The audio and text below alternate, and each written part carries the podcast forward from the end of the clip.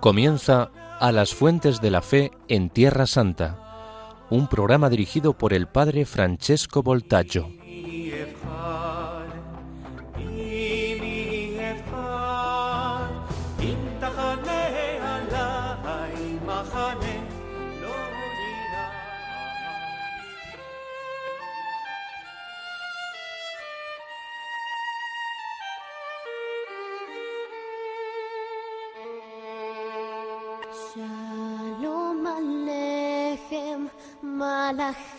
ישרת, מלאכי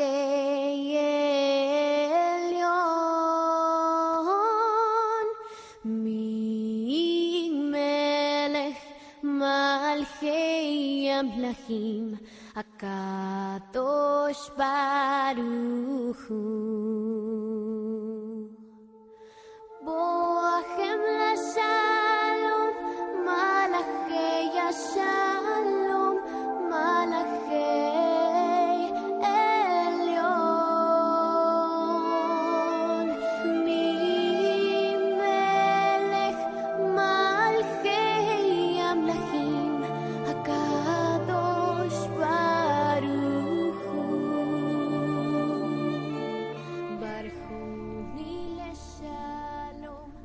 Queridos amigos de Radio María, Shalom Lekulechem, Salam il al Jami', hola a todos. Hemos comenzado este episodio con una canción tradicional judía para el día de sábado que invoca la venida de los ángeles santos para el día eh, de sábado, Malaché Elión, los ángeles del Altísimo.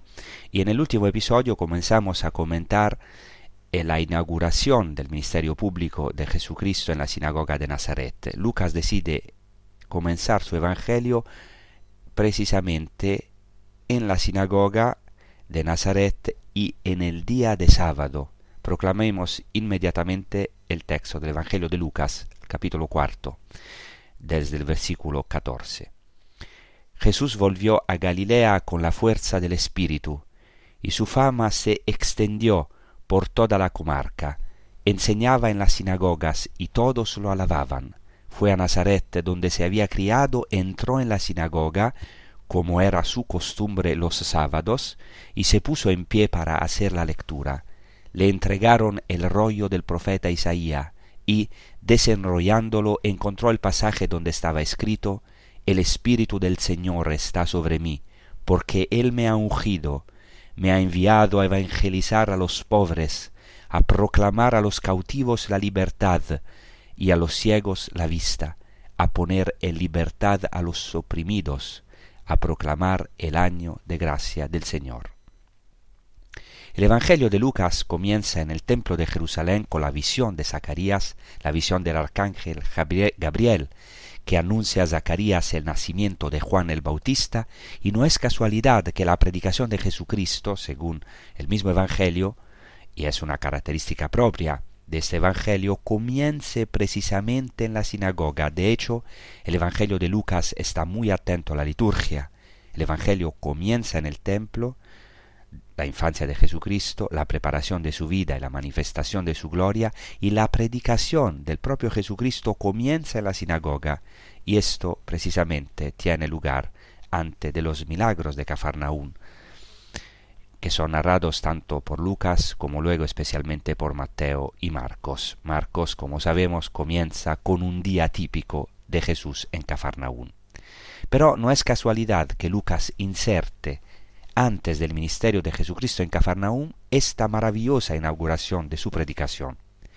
De este Evangelio que acabamos de proclamar surge la importancia de la sinagoga. La iglesia surge de la sinagoga, con toda su novedad claramente.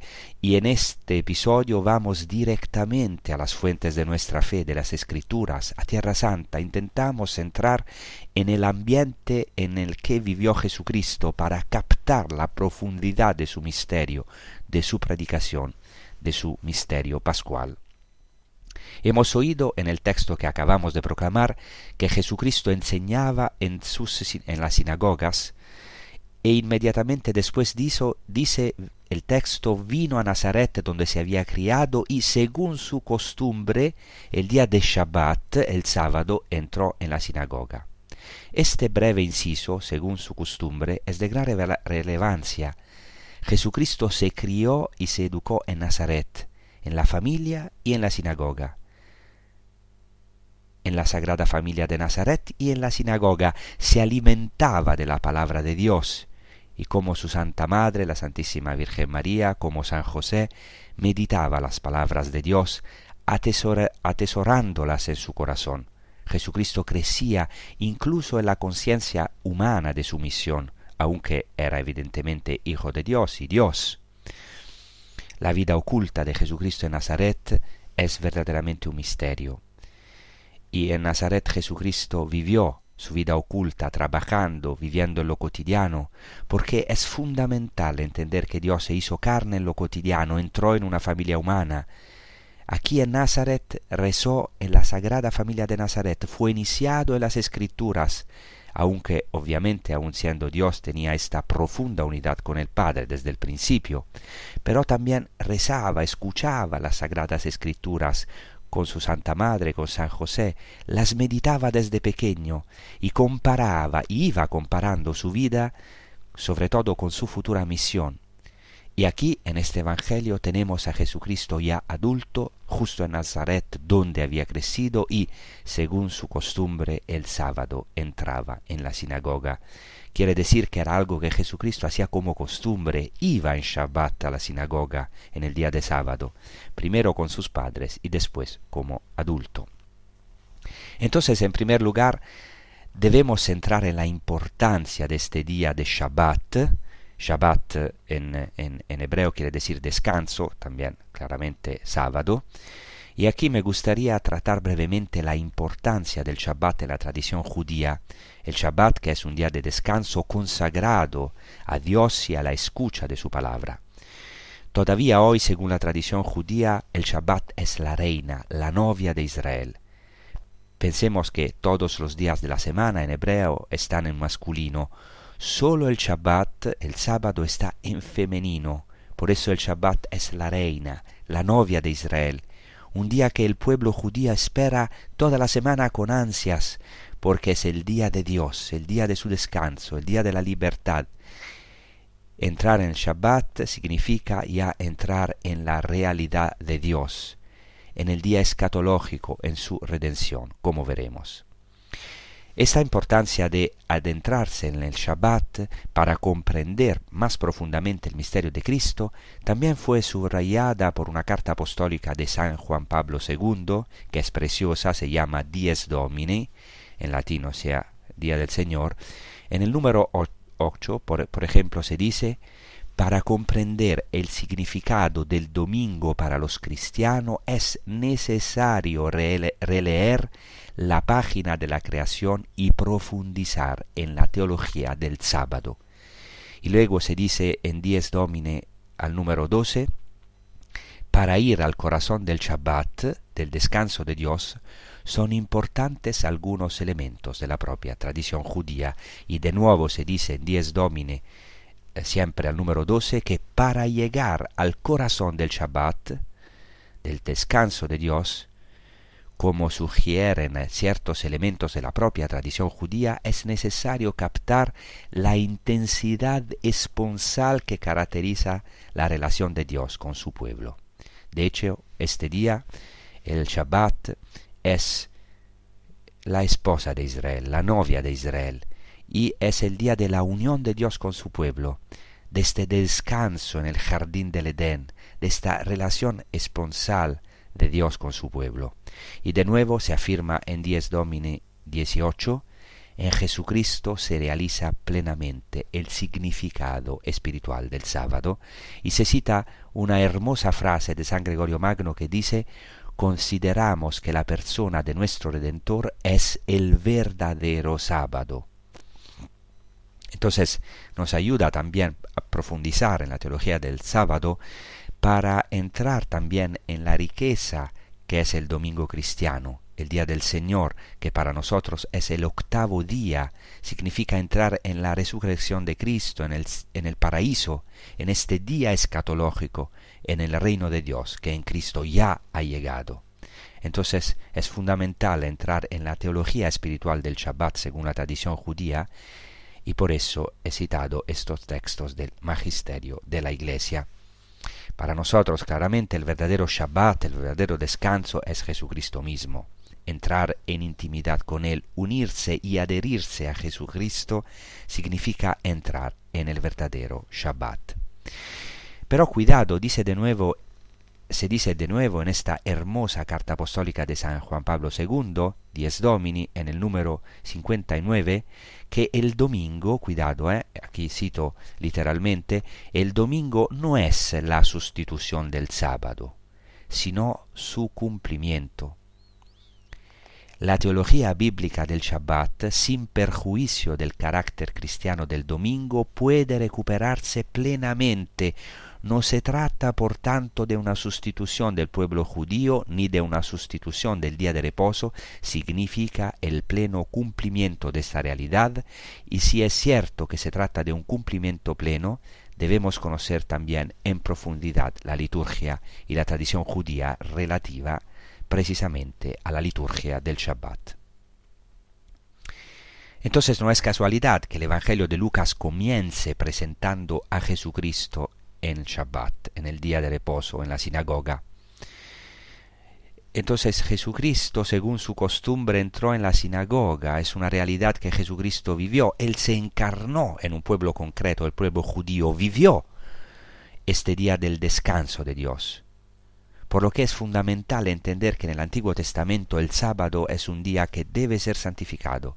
Es el memorial de la liberación de la Pascua, como se afirma en el libro del Deuteronomio, por ejemplo, en el capítulo quinto, se dice claramente que el pueblo de Israel celebrará el sábado porque recordará que ya no es esclavo, que ahora los israelíes son libres incluso del dinero, de la monotonía de las riquezas, son libres de la esclavitud, de la idolatría del trabajo. Por eso el Antiguo Testamento dice también que el Shabbat, el sábado, es un signo, una señal, se dice en hebreo ot, una señal entre Dios y su pueblo. El libro del profeta Isaías, eh, 58.13, dice que el Shabbat será una delicia. Aquí se utiliza el término hebreo onek, una delicia, es la delicia del pueblo de Israel. Hay un perfume del Shabbat. Todos los hogares judíos tienen una caja con perfumes que deben oler al final del Shabbat. Todos los judíos deben oler este perfume que les durará toda la semana, porque el Shabbat es realmente el oneg, la delicia del pueblo de Israel. Es necesario entender que la liturgia del Shabbat incluía una liturgia familiar y una liturgia sinagogal, una liturgia familiar que ciertamente vivió Jesucristo en la Sagrada Familia de Nazaret. Había una preparación para este día de Shabbat, Aún hoy hay que ponerse el vestido más hermoso, hay que purificarse antes del Shabbat. De hecho, aún hoy los judíos hacen una mikvah, o sea, un baño ritual de purificación, un bautismo, por así decirlo, por inmersión. Hacen una mikvah antes de entrar en este día de Shabbat. Y después tienen que llevar el vestido más bonito. Incluso dicen los judíos que en la víspera del Shabbat, antes que el viernes por la tarde antes que o cuando entra el día de Shabbat, que es el viernes por la tarde, hay un diablo que intenta arruinar la fiesta en la víspera del Shabbat, porque el Shabbat es para el pueblo judío la fiesta por excelencia, la fiesta semanal, significa entrar en una nueva dimensión, entrar en el tiempo de Dios, en el verdadero shalom, la verdadera paz. Por eso los judíos se saludan en la víspera de este día y también en este día con el saludo Shabbat Shalom, Shabbat de paz, sábado de paz, donde la palabra Shalom, cuidado, significa mucho más que una paz humana, significa integridad.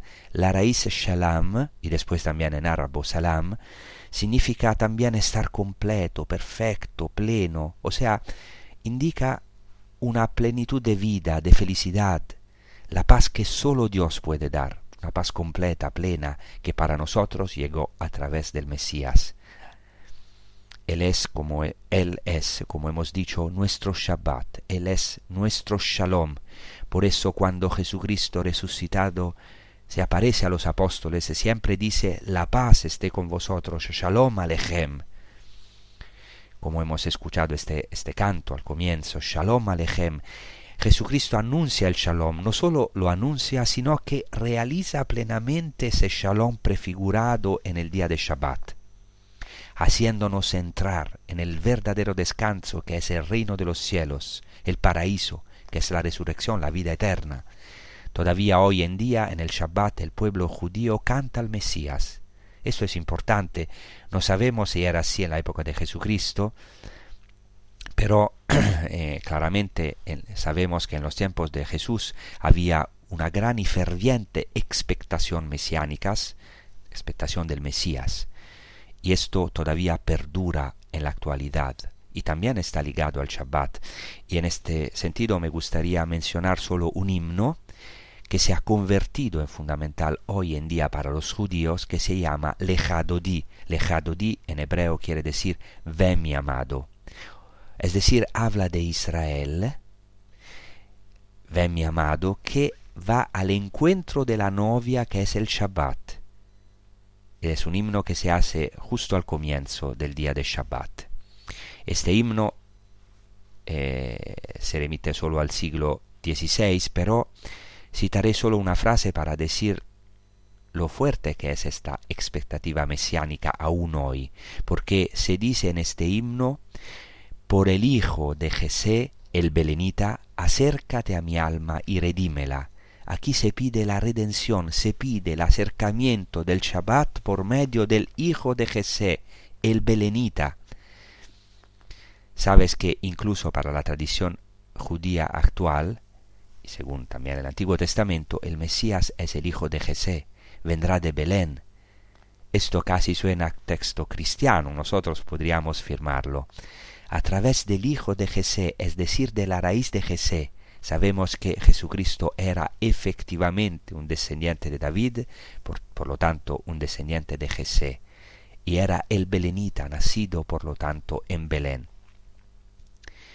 Gracias a él se acercó la redención de nuestras almas y tuvimos la redención, Cristo nuestro Redentor, y entramos en el reposo, en el verdadero Shabbat. Entonces ahora vamos a meditar sobre esto con un canto invocando todos juntos la venida de Jesucristo en nuestra vida, del verdadero Shabbat, como los judíos cantan, ven, amado mío, al encuentro del Shabbat, así nosotros ahora cantamos a Jesucristo, ven, Hijo del Hombre, para que venga en nosotros eh, el, el, verdadero descanso que Jesucristo, el Hijo del Hombre que calma nuestras ansias de felicidad, de plenitud.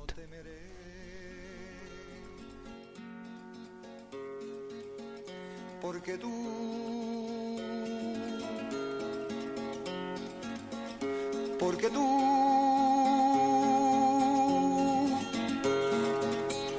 porque tú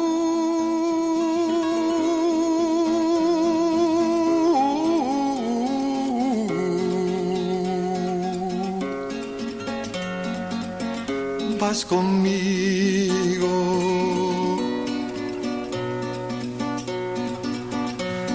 Tu vara y tu callado me consuelan, me consuelan.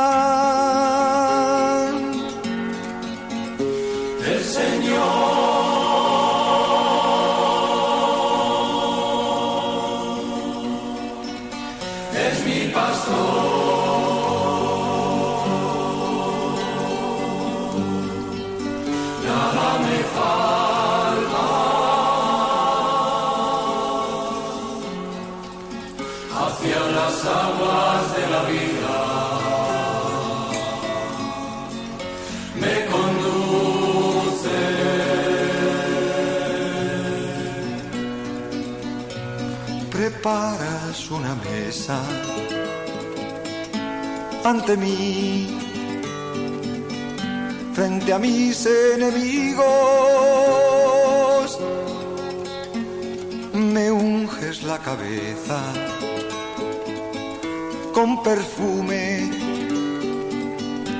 mi copa rebosa.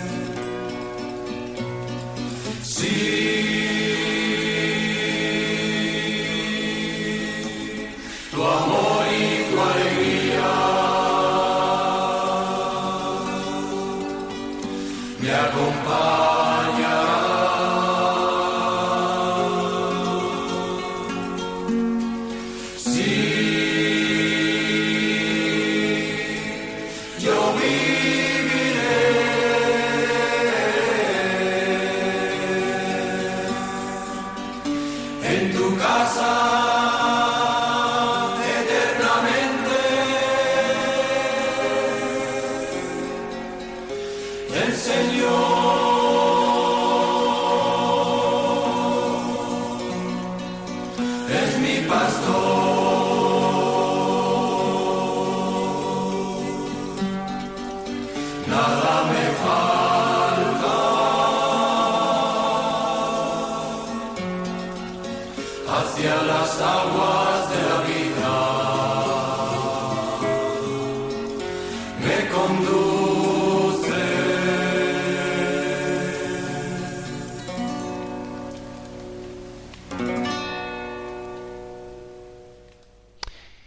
Entonces he puesto algunos ejemplos para subrayar la relevancia de este sábado, de este día, del Shabbat, que quizás no todos conocemos y como sabemos, pero la liturgia del sábado consistía en, en una liturgia doméstica familiar y en la liturgia sinagogal de la sinagoga.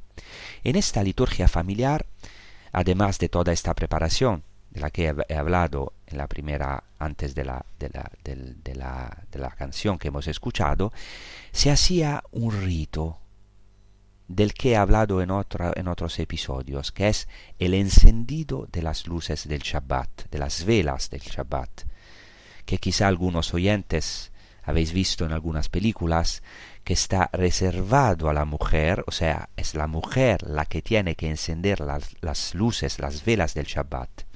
Pero esto también es una referencia al Mesías, ya que de hecho la mujer al escuchar a la serpiente fue, por así decirlo, la ocasión, el medio por el cual el pecado entró en el mundo.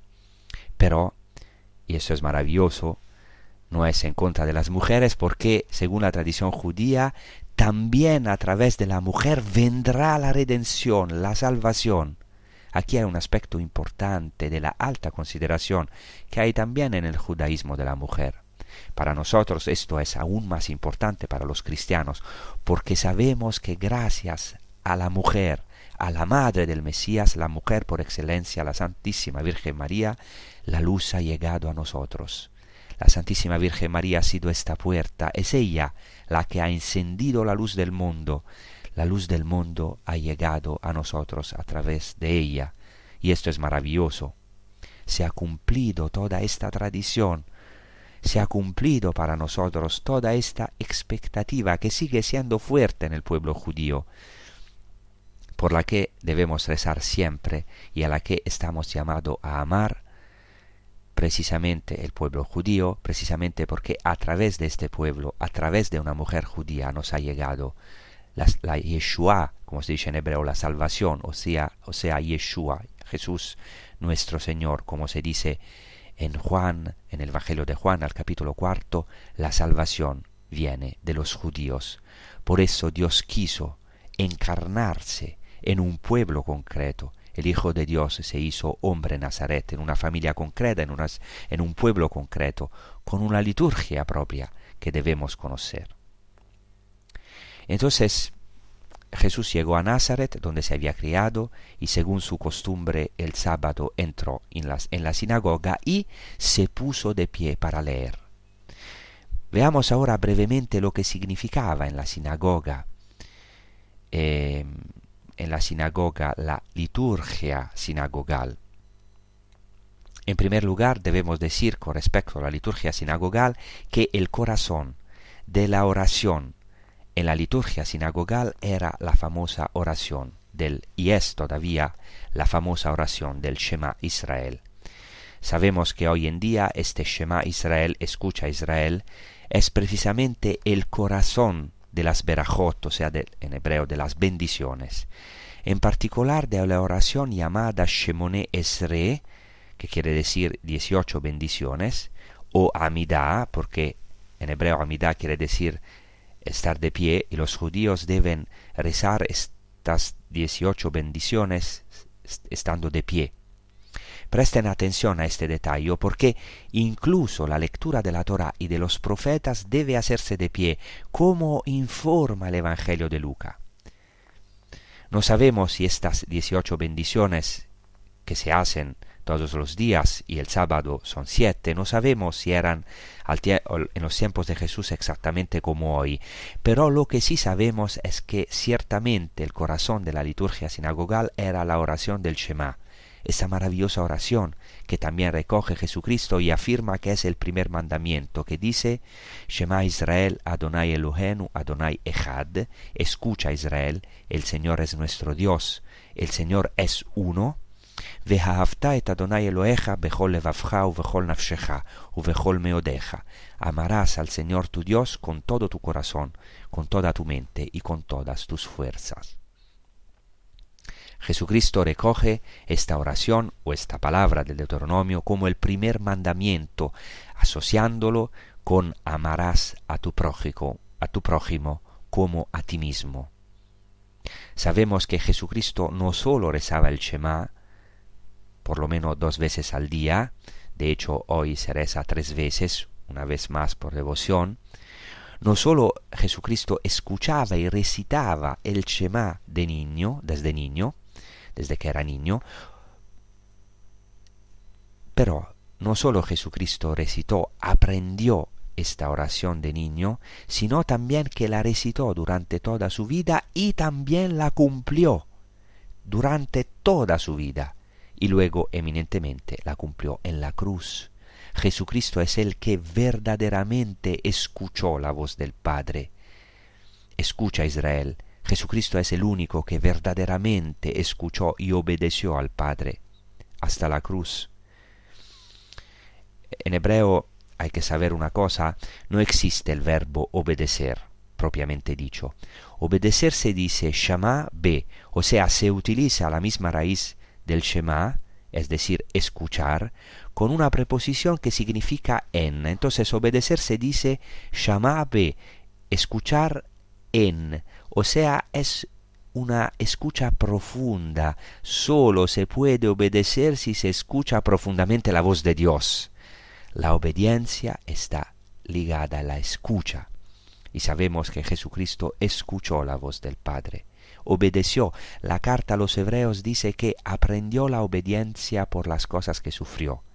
Y también sabemos por el Evangelio de Lucas que ya en la familia de Nazaret Jesucristo fue sumiso a la Santísima Virgen María de San José y luego sabemos que cumplió la voluntad de Dios. El Señor es nuestro Dios, el Señor es uno. Aquel que verdaderamente fue uno con Dios, porque es uno con la Santísima Trinidad, es Jesucristo, y es el único que verdaderamente amó al Padre con todo su corazón en el Santo Espíritu, el corazón que es la sede de los sentimientos. También sabemos que en la cruz su costado, el costado de Cristo, fue atravesado por, una lanza, su vida totalmente entregada por nosotros.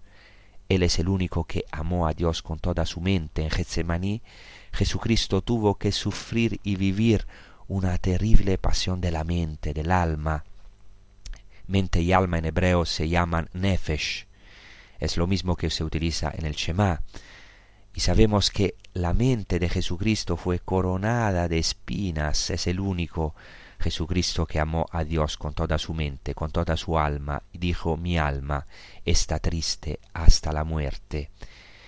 Mi psique, como se dice en, en, en griego, o sea, mi psique, mi nefesh en hebreo, mi alma, mi mente está triste hasta la muerte. Pero sin embargo dijo al Padre, hágase tu voluntad y no la mía. Y también Jesucristo es el único que amó a Dios con todas sus fuerzas. La fuerza del hombre está en sus manos, en sus pies, y estos fueron clavados en la cruz por nosotros. Jesucristo renunció, por así decirlo, a su poder divino, y esto es algo impresionante, impresionante. Eh, se abandonó al Padre cuando podía demostrar de verdad que era Dios, podía ser una señal prodigiosa, podía revelar todo su poder, pero decidió morir como un manso cordero para cargar con nuestros pecados, para amar de verdad a, a los enemigos, a nosotros, sus enemigos. El único que realmente cumplió esta oración que es familiar pero sobre todo sinagogal porque es el corazón de la oración en la sinagoga, fue Jesucristo. Ahora vamos a meditar sobre todo esto con un salmo maravilloso que se titula Como la sierva anhela, que manifiesta todo este anhelo hacia, hacia Dios, la verdadera fuente de Israel y nuestra verdadera fuente, y cantamos todos juntos este salmo maravilloso eh, para meditar sobre todo esto y sobre todo para anhelar a las fuentes de agua viva, porque en esta en este en todas estas emisiones intentamos volver a las fuentes de nuestra fe en Tierra Santa y al final en la fuente misma de nuestra vida que es Dios mismo.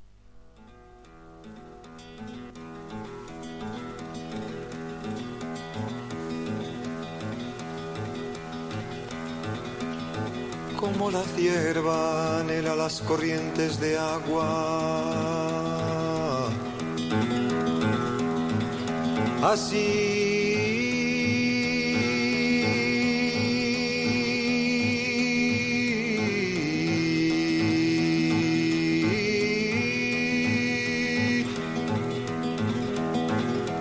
mi alma te anhela a ti, Dios mío. Mi alma tiene sed de Dios, del Dios vivo. ¿Cuándo podré ver el rostro de Dios?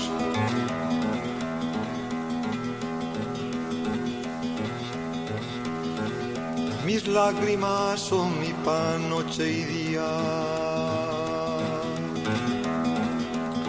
Mientras mis enemigos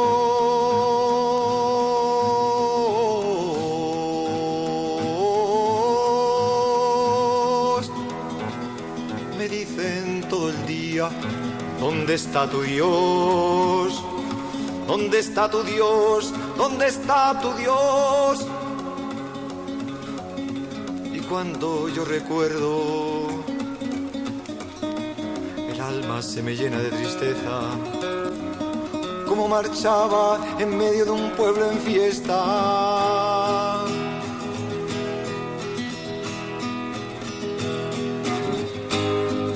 Te abates, alma mía, porque tú gimes dentro de mí. Espera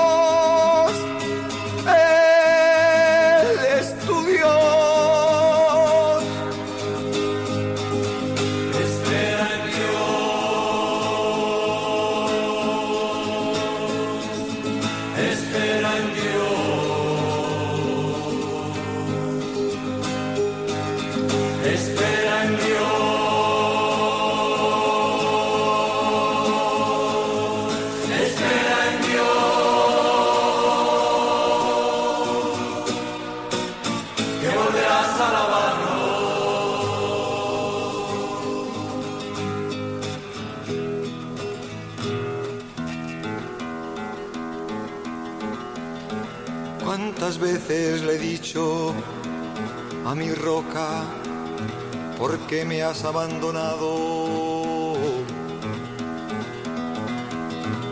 ¿Por qué?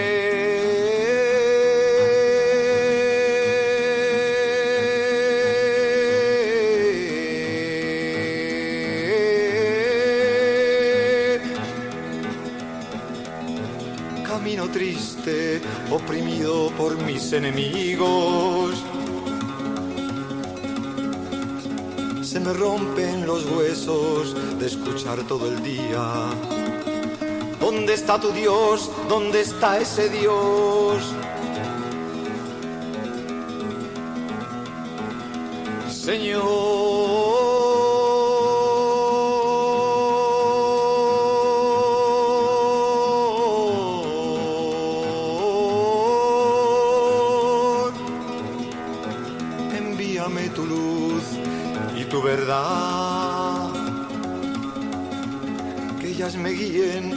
tu monte santo. Entonces podré cantar un canto de alegría con mi guitarra.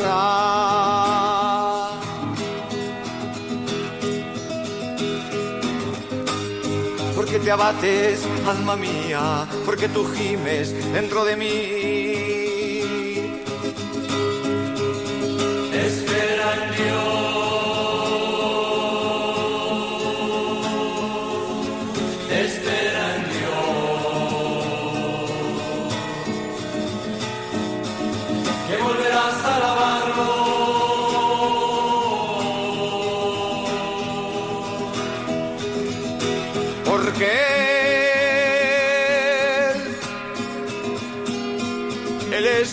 Salvación.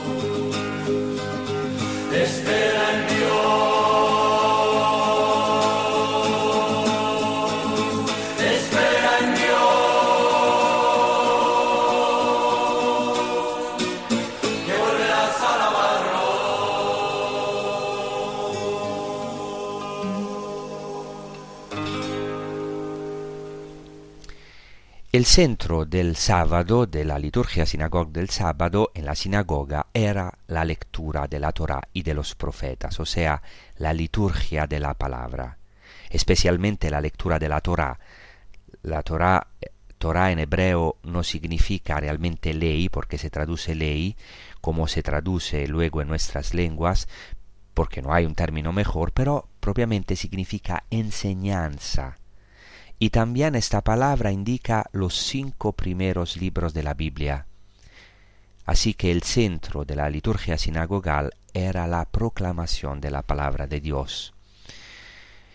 Veremos al final eh, de este episodio y en el próximo episodio la liturgia de la palabra.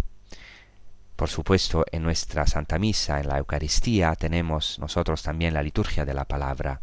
Esta liturgia de la palabra se originó en el ambiente judío, propiamente, probablemente en, la época del exilio, porque sabemos por el libro de Nehemías que en un día de la fiesta de las tiendas, la fiesta de Sukkot, cuando el pueblo regresa del exilio, se proclama solemnemente la Torá, o sea, eh, eh, la- los primeros cinco libros de la Biblia, o por lo menos el corazón de estos libros. Y entonces esta lectura de la Torá, de los primeros cinco libros de la Biblia, del Pentateuco, eh, era seguida por una lectura de los profetas en, en los tiempos de Jesucristo. De hecho, Jesucristo elige una lectura del libro del profeta Isaías. Ahora, la liturgia sinagogal en la época de Jesús es muy discutida, no sabemos exactamente cómo se hacía, sabemos que existían sinagogas, tenemos varios testimonios antiguos, y es necesario que vayamos a las fuentes, pero los orígenes de las sinagogas, de la sinagoga, están envueltos en la oscuridad. Pensemos que es precisamente el Nuevo Testamento, entre otros textos que ahora citaré, el que nos ayuda a adentrarnos más en la institución de la sinagoga y su liturgia, en particular la del sábado. Entonces ahora vamos idealmente a la aldea de Nazaret y a su sinagoga, y tratamos de ir a las fuentes de la liturgia sinagogal, de su institución, para profundizar en esta maravillosa palabra del Evangelio de la inauguración del ministerio público de Jesucristo en la sinagoga de Nazaret. Hay testimonios antiguos, además de los del Nuevo Testamento, que nos atestiguan la importancia de la institución de la sinagoga y precisamente de la liturgia del sábado. Son testimonios que son más son antiguos, precisamente contemporáneos a la época de, de Jesucristo.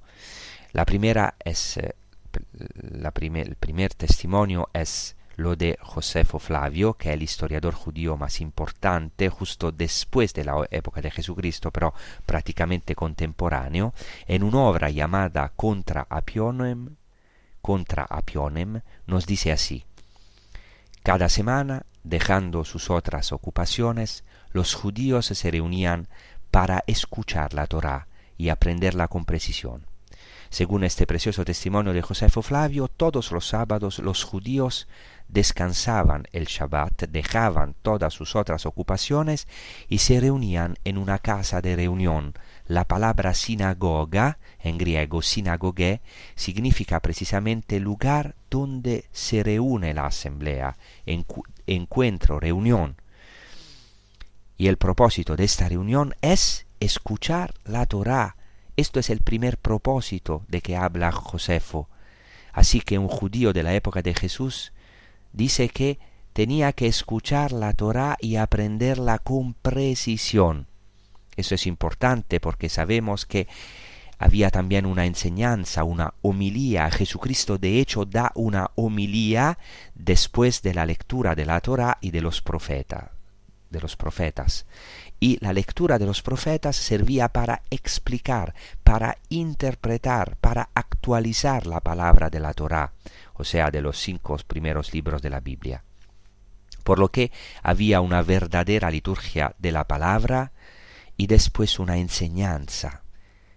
Sabemos por otros testimonios, por ejemplo por las excavaciones arqueológicas y otras fuentes, que de hecho la sinagoga era más que un lugar de oración. Ciertamente era un lugar de oración, porque en griego en las fuentes se llama también proseuge, es decir, oración, pero también era un lugar de reunión. Sinagogue en griego significa lugar de reunión y en hebreo Beit Knesset significa casa de reunión, casa de la asamblea. De hecho, sabemos que en la sinagoga también se ayudaban a los pobres, se podían celebrar banquetes, se estudiaba la Torá, la gente podía reunirse en la sinagoga y este lugar también, o un lugar cerca de la sinagoga, se llamaba Beit Midrash Midrash en hebreo viene de la raíz darash que significa escudriñar, escrutar, investigar, por lo que podríamos decir que, es la casa de la investigación de la escritura, la casa de la scrutatio. Se escrutaba la palabra, se aprendía y también se recibía una enseñanza. Justo en el centro de la actividad en la sinagoga el sábado está la escucha de la palabra de Dios es, es exactamente lo que tenemos aquí en el Evangelio de Lucas.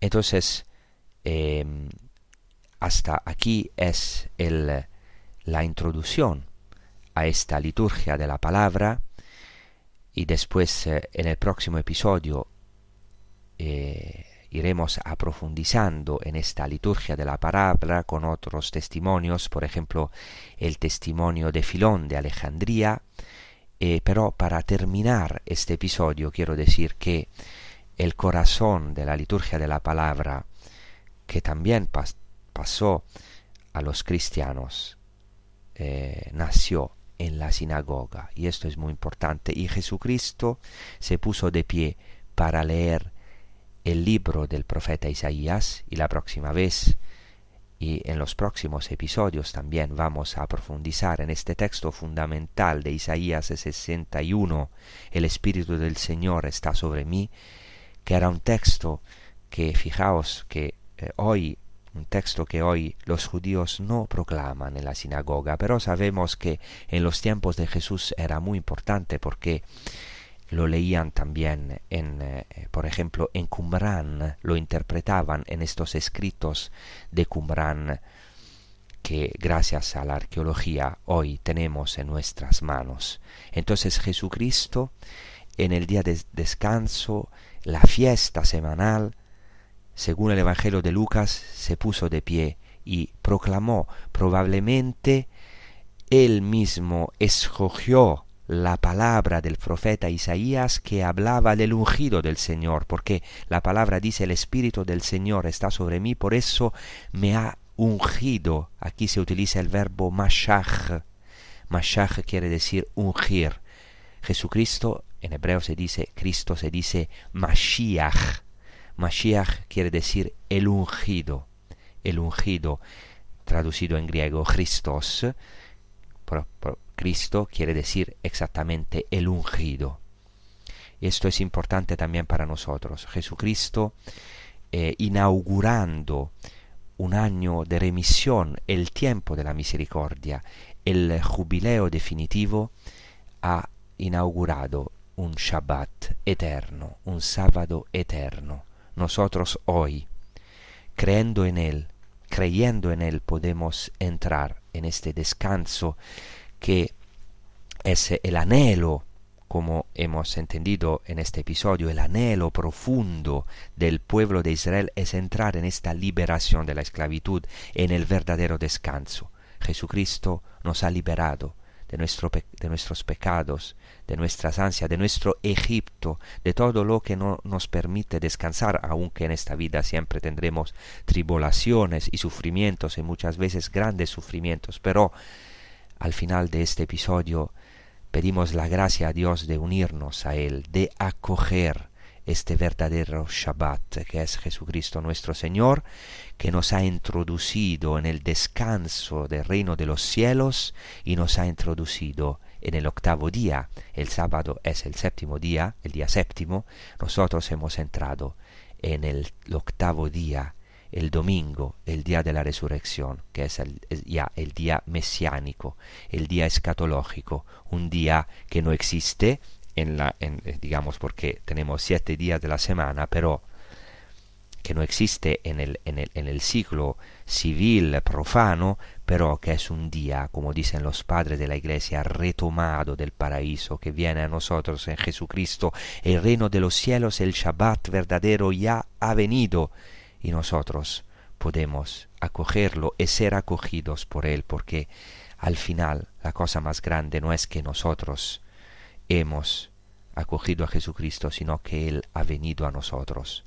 Entonces estamos llamados a abrir nuestras puertas a Cristo, el verdadero descanso, para volver a la paz. Muchas veces perdemos esta paz, este descanso verdadero, centramos en, en una ansia, en una angustia en nuestra vida, y por eso hoy tenemos que a lo mejor a través también mis humildes palabras tenemos que abrazar este dod, como se dice en hebreo, este amado que viene a nuestra vida para llenarla de su descanso y de su paz mesiánica. Muchas gracias por vuestra atención y os deseo una buena persecución con los programas de Radio María. Muchas gracias.